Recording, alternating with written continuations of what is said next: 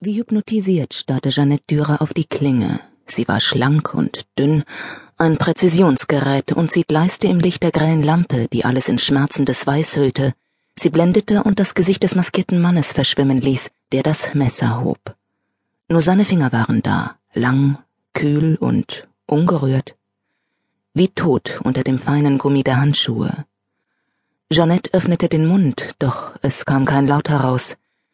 Die Klinge senkte sich unerbittlich. Sie deutete mit ihrer scharfen Spitze auf den weichen, bebenden Bauch. Sie drang ein, obszön gleichmütig, als wäre da kein Widerstand, keine unwiderrufliche Grenze, senkte sich ohne Zögern in das lebendige Fleisch. Es quoll ein wenig Blut. Jeanette sah es, sah, wie es dick und flüssig zugleich die Stahlfarbe des Messers überzog, wie es langsam daran herabfloss, tropfte. Sie war reglos, fühlte nur die Tränen in sich aufsteigen.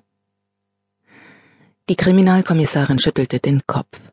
Das Bild verschwand und machte dem Alltag des Reviers Platz, der sie umgab, dem gemächlichen Stühlerücken und Computersummen, dem Rascheln der schlecht befestigten Poster voller Fahndungsbilder und Warnungen vor Drogenkonsum, die sich sachte an der Wand blähten, bewegt vom Frühlingswind, der durch die geöffneten Fenster kam, zusammen mit dem Vogelgezwitscher und den Abgaswolken des Berufsverkehrs.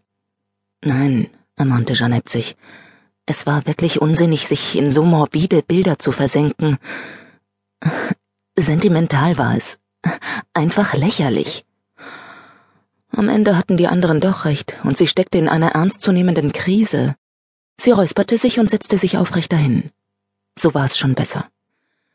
Ihr Kater Romeo lag in diesem Moment auf dem OP-Tisch und wurde kastriert. Na und?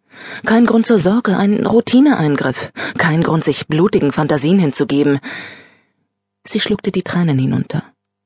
Wenn es ihr auch schwer gefallen war, diesem Schritt zuzustimmen. Die Nachbarn hatten sich über Romeos laute Liebesklagen beschwert und darauf gedrängt, dass sie etwas unternahm. Und Jeanette hatte schließlich eingesehen, dass es besser war, nachzugeben, zumal sie die Duftmarken, die er im Treppenhaus hinterließ, selbst nicht eben schätzte. Aber sie musste zugeben, der Gedanke hatte ihr gefallen, dass wenigstens einer von ihnen ein Liebesleben hätte. Herrgott, verfluchte Scheiße! erklang es dicht neben ihr. Jeanette wurde aus ihren Gedanken gerissen. Sie schaute auf. Ihr Kollege Zametzer machte sich soeben schimpfend und murrend an einigen Schubladen des Nebentischs zu schaffen, in denen er mit missmutiger Brutalität herumkramte. He, ermahnte sie ihn, während sie demonstrativ auf ihren Computerbildschirm starrte und sich anschickte, weiterzuarbeiten. Das ist Martins Schreibtisch. Nehmen Sie Ihre Pfoten weg. Zametzer stieß die Laden mit einem Krachen zu, das weniger abgehärtete Gemüter dazu gebracht hätte, zusammenzuzucken. Ist sowieso nur Kram drin, nicht mal ein Spitzer. Er schnaubte verächtlich. Als er an ihrem Arbeitsplatz vorbeikam, klatschte er ihr einen Hochglanzprospekt hin. So einen Mist hortet der werte Kollege bei sich. Wenn er denn mal da ist, sechs Wochen Urlaub, hat man sowas schon gehört?